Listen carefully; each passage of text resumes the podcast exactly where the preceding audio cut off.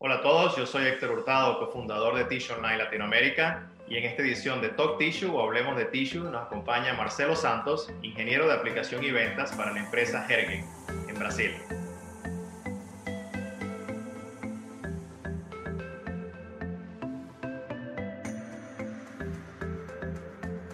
Hola Marcelo, buen día. Gracias por acompañarnos en esta edición de Talk Tissue para Tissue Online Latinoamérica en representación de la empresa Hergen. ¿Cómo estás? Bastante bien. Para nosotros es un, un placer poder discutir con la gente de, Tissue Online y eh, dejar que la gente de Latinoamérica nos conozca un poco más. Por supuesto. Eh, yo en lo personal tengo la, he tenido la oportunidad de conocer a Hergen y a Marcelo ah, por muchos años ah, en la industria, un colega de la industria y, también en las ferias que, hemos compartido y, visitas de clientes. Pero Marcelo, para aquellas empre empresas o clientes que no conocen tanto a Hergen, si nos quisieras hablar un poquito de la historia de Hergen, sus inicios, productos, servicios y la visión de la empresa. Sí, Hergen es una empresa brasileña, es una empresa familiar que, ha empezado sus actividades a la mitad de los años 70 más o menos. Eh, al inicio Ergen pertenece, pertenece a, un, a un grupo de, familiar que tiene tres tenía al tiempo tres papeleras uh -huh. y Ergen empezó haciendo el mantenimiento de esas tres papeleras. Al inicio de los 80, ya cuando eran solamente las dos papeleras y Ergen, Hergen se lo compró los archivos técnicos de una empresa que tenía las licencias de servicio en Brasil, que se llamaba Hermanos Cavalare. E empezó haciendo mantenimiento de estas, de estas plantas también. Sí. Tras eso, empezó despacito a desarrollar su propia tecnología y su propio maquinario. Al inicio de los años 90, entraron a, la empresa las personas que, que, que, han eh, les consideramos como responsables por la transformación que hemos tenido en los últimos años, que el señor Emilio, que es el, nieto del fundador, y William, que es nuestro gerente general. Entraron con diferencia chica de, de años, pero los dos han, eh, vamos a decir, revolucionado, han revolucionado la manera como la empresa trabaja. Eh, ellos han traído es, toda la parte de de desarrollo de las máquinas papeleras, principalmente la tecnología Crescent Format, uh -huh. que, que, nos da posibilidad de tener una buena posición en el mercado sudamericano y, y mundial incluso. Eh, eh, están siempre buscando maneras de mejorar los, los, los productos y la relación entre clientes. Claro. Además de entregar no solamente el equipo, pero una solución, que es lo que entendemos que el cliente busca. Uno, eh, uno cliente no busca solamente una caja de entrada o un formador o un cilindro yankee, le busca un equipo que le permita mejorar tanto en, en, términos de cantidad de producto como en términos de calidad del producto, porque él sabe que el, el mercado penaliza y penaliza duro los que no tienen calidad. Correcto, correcto. Entonces, esta este es nuestra busca continua de, de, de, mejorar los equipos, mejorar nuestros productos, nuestra relación con el cliente y también todo lo que entregamos al mercado. Buscamos siempre la excelencia en todo lo que hacemos. Sobre todo en el ramo de máquinas de papel, como mencionas, hay pocos suplidores o fornecedores, como dicen ustedes en Brasil, ¿no? Y es importante eso que acabas de mencionar, de ofrecerle solución al cliente y no solo un producto que va a reemplazar uno por otro, ¿no? Eh, tú acabas de mencionar que eh, de, desde que en los años 90 Emilio y William tomaron la, digamos, las riendas de Hergen, eh, han hablado de la innovación en los productos, la mejora de, de, de sus ofertas. Eh, viendo el website de ustedes y conociendo un poco la empresa de ustedes, Quisieras hablar de las máquinas, por ejemplo, de bajo consumo energético. Entiendo que ofrecen Yankees grandes ahora de 4.8 metros a 7.3 metros de diámetro y el cómo buscar ese balance para los clientes entre el vapor, gas y energía eléctrica. Sí, eso, eso es que al inicio de los años 2000 tuvimos algunos, eh, vamos a decir, eh, pliegos de clientes de todo el mundo buscando máquinas, eh, máquinas por máquinas tissue. Uh -huh. Al tiempo no teníamos ni campana de nosotros, ni cilindros Yankee de nosotros y teníamos que buscar a tercero. Eso hemos visto que prácticamente inviabilizaba el negocio porque son equipos carísimos, grandes, tiene toda la logística de transporte de traer desde Europa y después a mandar a cualquier sitio del, país, del mundo. Entonces empezamos a ver que tenía mucho espacio, pero necesitaríamos hacer todo eso dentro de nuestro propio taller. Entonces empezamos despacio a, en, la expansión de la empresa en área física y también en la parte de maquinarios. Hoy somos eh, eh, la única empresa brasileña que puede fabricar Yankees desde 2500 hasta los 7 metros 30 con interno ranurado y con anchos que puede llegar hasta los C50, o sea, máquinas doble ancho. Eh, y con eso logramos tener más competitividad dentro del mercado. Eh, hablando un poco de las máquinas de, bajo consumo energético. Eh, Brasil es un país que, que todos saben, es un país continental, pero que tenemos es que la, toda la parte de gas y energía eléctrica es bastante cara en Brasil. Pero el gas, el vapor que generamos por, con biomasa, tiene de, la, de los tres componentes es lo que tiene el costo más bajo. Entonces ya viene de algunos años eh, nuestra idea y el mercado comprendió muy bien eso, eh, de suministrar máquinas con yanques grandes. Eh, porque el, el, tamaño común por el requerimiento de producción que tenemos en Brasil son máquinas de 480 de diámetro. Entonces, estas son máquinas que pueden correr sin una campana incluso, solamente una capa de, de extracción, hasta entre 1350 y 1600 metros, dependiendo de la materia prima. Desde 100% celulosa anda un poco más despacio porque es más duro de secar, hasta una mezcla entre el reciclado blanco, este reciclado blanco de alta calidad como el Office Waste. Pequeñas mezclas con eso, con celulosa, le permite caminar más rápido. Entonces, esta es una máquina bastante exitosa que tenemos en Brasil, que es este concepto de Yankee grande, prensa aspirante o por veces una dry press, y una capa de extracción solamente que mantiene la máquina trabajando a una velocidad bastante alta con bajísimo consumo energético. ¿Por qué? Esta capa de extracción solamente tiene un ventilador chiquito para hacer un insuflamiento de aire caliente para que no tenga una condensación adentro de la campana y un otro que es el exhaustor, que es un poco más grande. Para el mercado latinoamericano, como tenemos distintos países con distintas eh, soluciones de matriz energética, o sea, hay países como Bolivia, que el gas es barato, y hay otros países como Colombia, donde el gas ya no es tan barato, pero la gente suele hacerlo con gas.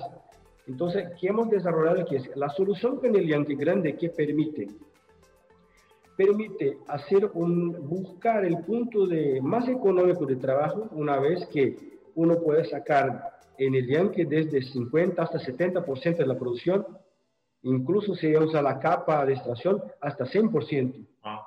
Y con eso tener una campana que sea a gas o vapor, normalmente a gas, donde usted puede trabajar con temperatura, por ejemplo, trabajar con temperatura de 300 grados que tiene un consumo de gas bastante bajo, y una velocidad de soplado más modulada entre 90 y 100 metros por segundo, que le permite al cliente controlar bastante bien estas tres variables, el consumo de gas por generación de vapor, consumo de gas en la campana y ventiladores de la campana que resulta energía de soplado y buscar en eso su mejor ecuación, el, el papel que le salga con mejor calidad y con mejor costo para presentar a sus clientes, sea para bajar el precio y, ganar un mercado que hoy, hoy no tiene o para aumentar sus ganancias y hacer inversiones de otros puntos de la planta.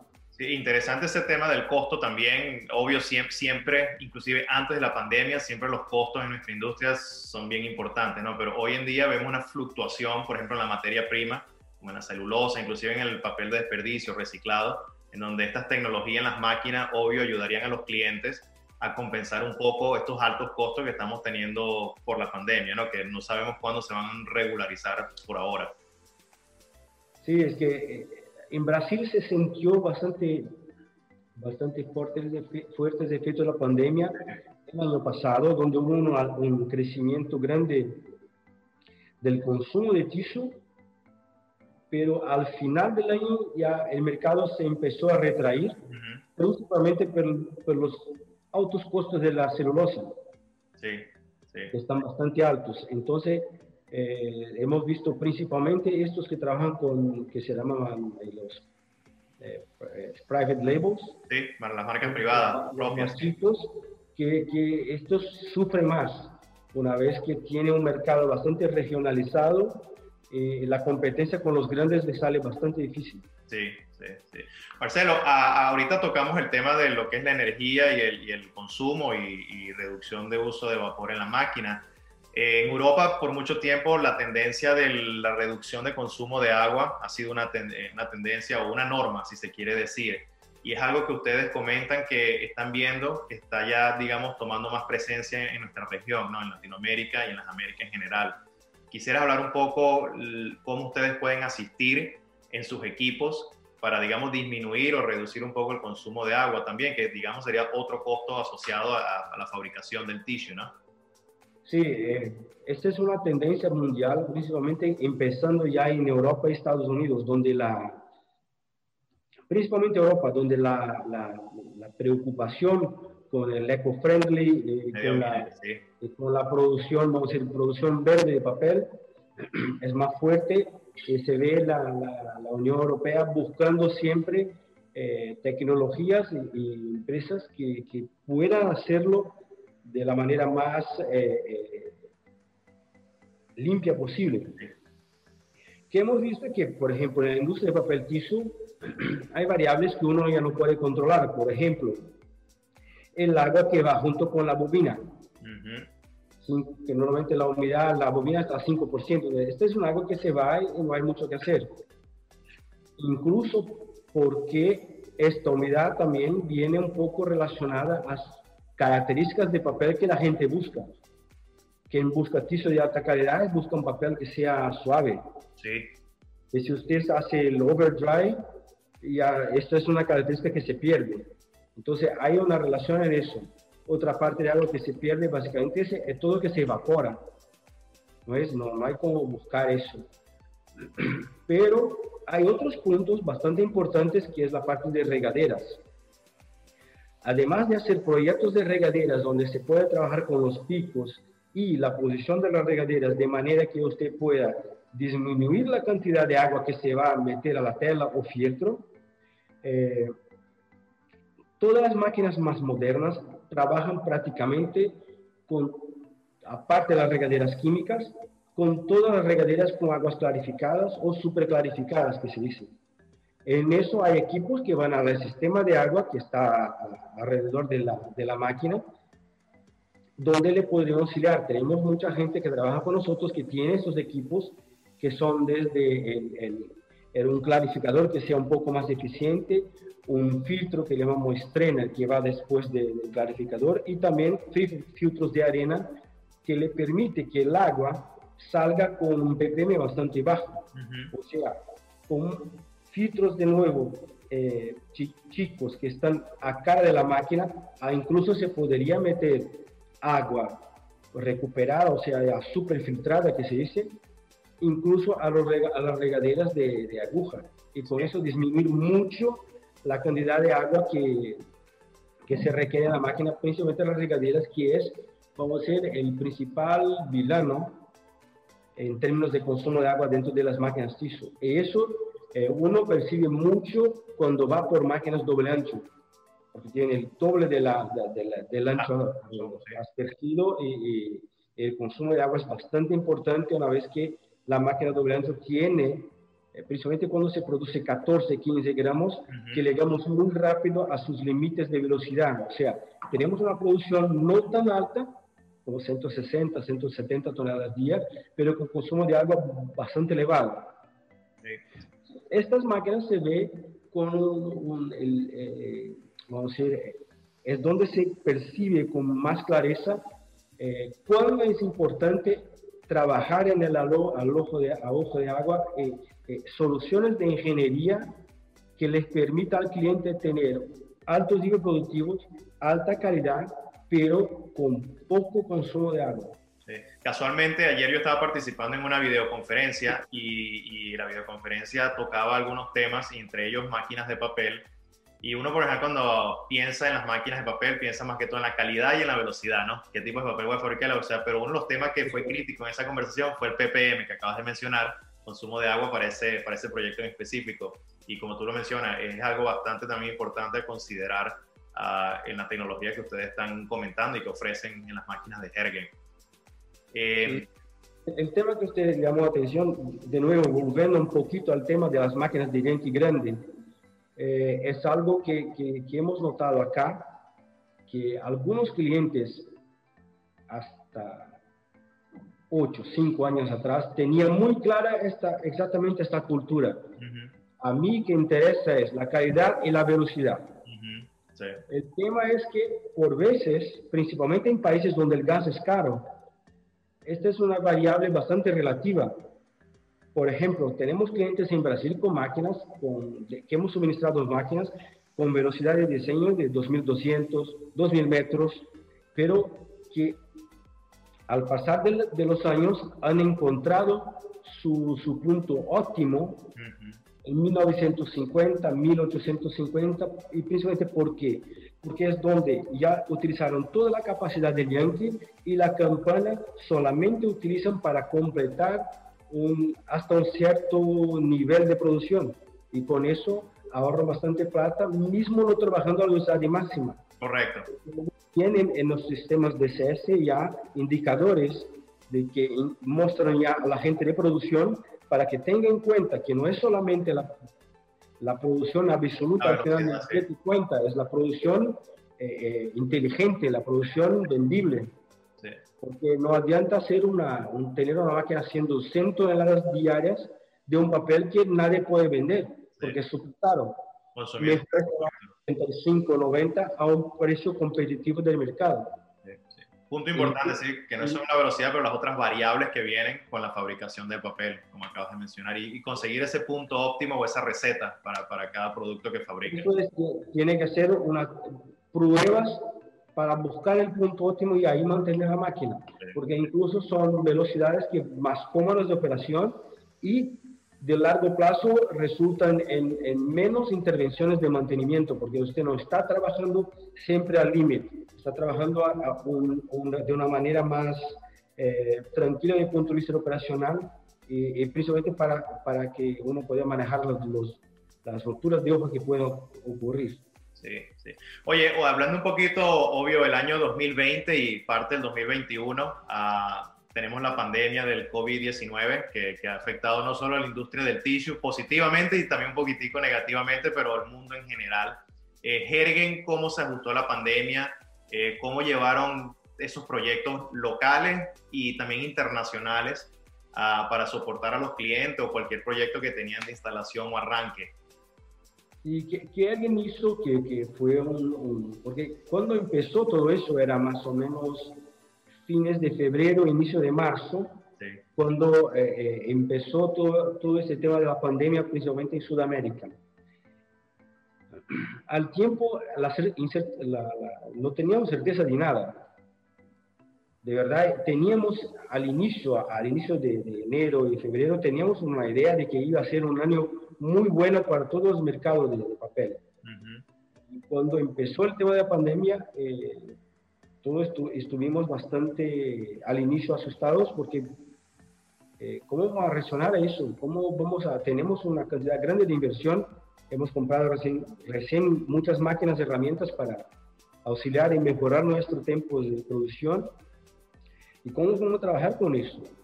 Entonces, al inicio, al, marzo más o menos, eh, decidimos adelantar nuestras vacaciones de, de invierno, que, al final de julio hasta agosto son 10 días. Entonces, adelantamos más que nada para ver cómo el, el, país y el mundo iba a reaccionar. a reaccionar a eso. Y tuvimos uno de dos meses un poco difíciles tras volver a trabajo. Mucha gente en haciendo home office, eh, mucha gente, los, los, mayores no podían venir a trabajar, entonces tuvimos unos meses un poco más difíciles, pero el mercado, creo que el mercado de tizo fue un caso, eh, algo mundial, reaccionó bastante bien. el consumo subió, eh, tuvimos un 2020 sorprendentemente bastante bueno.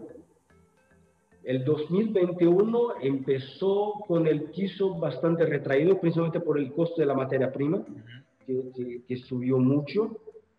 Eh, hubo, tenemos en Brasil también, eh, igual que en algunos países de Latinoamérica, la cuestión del cambio, que el dólar se quedó muy caro en relación a nuestra moneda. Y tenemos el ejemplo, ejemplo de esto en, en Chile, Perú, Bolivia, pasó exactamente lo mismo. Eh, entonces el piso se retrayó, pero el mercado de papel marrón se, se, explotó. En Brasil esta gente nunca ganó tanta plata. Entonces están haciendo mucha inversión. Tenemos una máquina nueva en fabricación, dos o tres reformas importantes y otras por, por, por negociar. Entonces estamos bastante animados en eso y la, la expectativa para el segundo semestre es de que el TISO va a empezar a reaccionar y vamos a empezar a tener de nuevo proyectos, sea de máquinas nuevas, sea de reformas, que es lo que, busca, eh, que, que, que, esperamos bastante para este año, no solo en Brasil, pero en términos de, de América Latina también. Por supuesto, y, y estás en lo correcto, las tendencias marcan que nuestra región este, va a seguir creciendo. Eh, por el lado de conversión, y como habrán visto en Tish Online Latinoamérica, se ven inversiones importantes eh, en varios países de Latinoamérica, como en Centroamérica, México, Chile, inclusive Colombia, donde los clientes están invirtiendo en maquinarias nuevas o ya bien sea de segunda mano para incrementar su, su producción. Y me imagino que eso de alguna manera también va a, llevar a, a, los molinos, ¿no? A también hacer inversiones.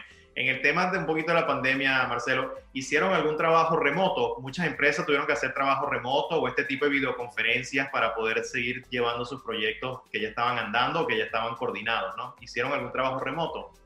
Sí, tuvimos, hemos hecho un, una, en 2019 hemos hecho una venta de una máquina que llamamos Evo 12. Es una máquina TISO para 70, 75 toneladas diarias. Okay. Su y su startup. Tuvimos que hacerlo, eh, no, no, fue fácil obviamente, pero tuvimos que hacerlo prácticamente remoto. O sea, teníamos nuestro agente de ventas en Polonia, él contrató un pequeño equipo, un pequeño equipo de, de, gente, un papelero, un, él es un ingeniero de automación y un ingeniero mecánico, y, y trabajaran en toda la parte de comisionamiento y startup con soporte de nosotros desde Brasil. O sea, empezábamos, la gente que, que, que hizo el soporte empezaba un poco más temprano su, su, horario de trabajo por la diferencia de, hora de horas que son eh, de Polonia para Brasil están entre 5 y 4 horas dependiendo de, de, la época de año. y, y conseguimos, y logramos, digo, logramos tener un, startup bastante exitoso. Eh, claro que no es igual a una startup donde tenemos todo el equipo reunido, porque los tiempos para reaccionar son otros, para, para cada inquietud o cada problema que uno puede tener que, que resolver, los tiempos para reacción son un poco distintos, pero logramos tener eh, con toda esta dificultad, una startup bastante tranquilo, vamos a decir, de la máquina que está produciendo un papel de, muy buena calidad, el cliente está muy satisfecho. Eh, quizás en el futuro ah, sea, sea una alternativa para algunos de, nuestros clientes este tema del startup remoto. Claro. Claro, le vemos que eh, es muy importante tener un equipo bueno, multidisciplinar en el sitio donde se va a hacer el arranque. Eso fue una, un aspecto del clave para el éxito de esta, de esta operación. Sí, sí. Sobre todo un molino de papel, que no es solo la máquina, pero también hay obra civil, materia prima en grandes cantidades, hay muchos elementos alrededor de la máquina de papel. Las, las, variables de proceso son muchas. Sí, sí, sí. Oye, eh, la presencia global de Hergen, tú mencionas obvio que la empresa se creó en Brasil, tienen, obvio presencia en Brasil, en Latinoamérica, pero presencia, acabas de mencionar un proyecto en Europa, Polonia, si no me equivoco. La, ¿Cuál es la presencia global de Hergen, máquinas y proyectos instalados y sus contactos de ventas? ¿no? Trabajan con agentes en ciertas regiones del mundo, si lo quieres compartir. Tenemos, tenemos en Hergen eh, algunas regiones, tratamos directamente nosotros y otras tenemos agentes de ventas. Por ejemplo, tenemos agente de ventas para atender Argentina, Uruguay, otro que atende Venezuela, Colombia, Ecuador, Perú eh, y Bolivia y toda parte de América Central. Tenemos también un agente de ventas que trata exclusivamente del mercado de México. Y tenemos un tenemos también un señor que trabaja con la parte de Polonia y el este europeo, donde hemos tenido bastante éxito. Todo, prácticamente eh, más de la mitad de los proyectos que hacen informes que tienen en Polonia son de nosotros.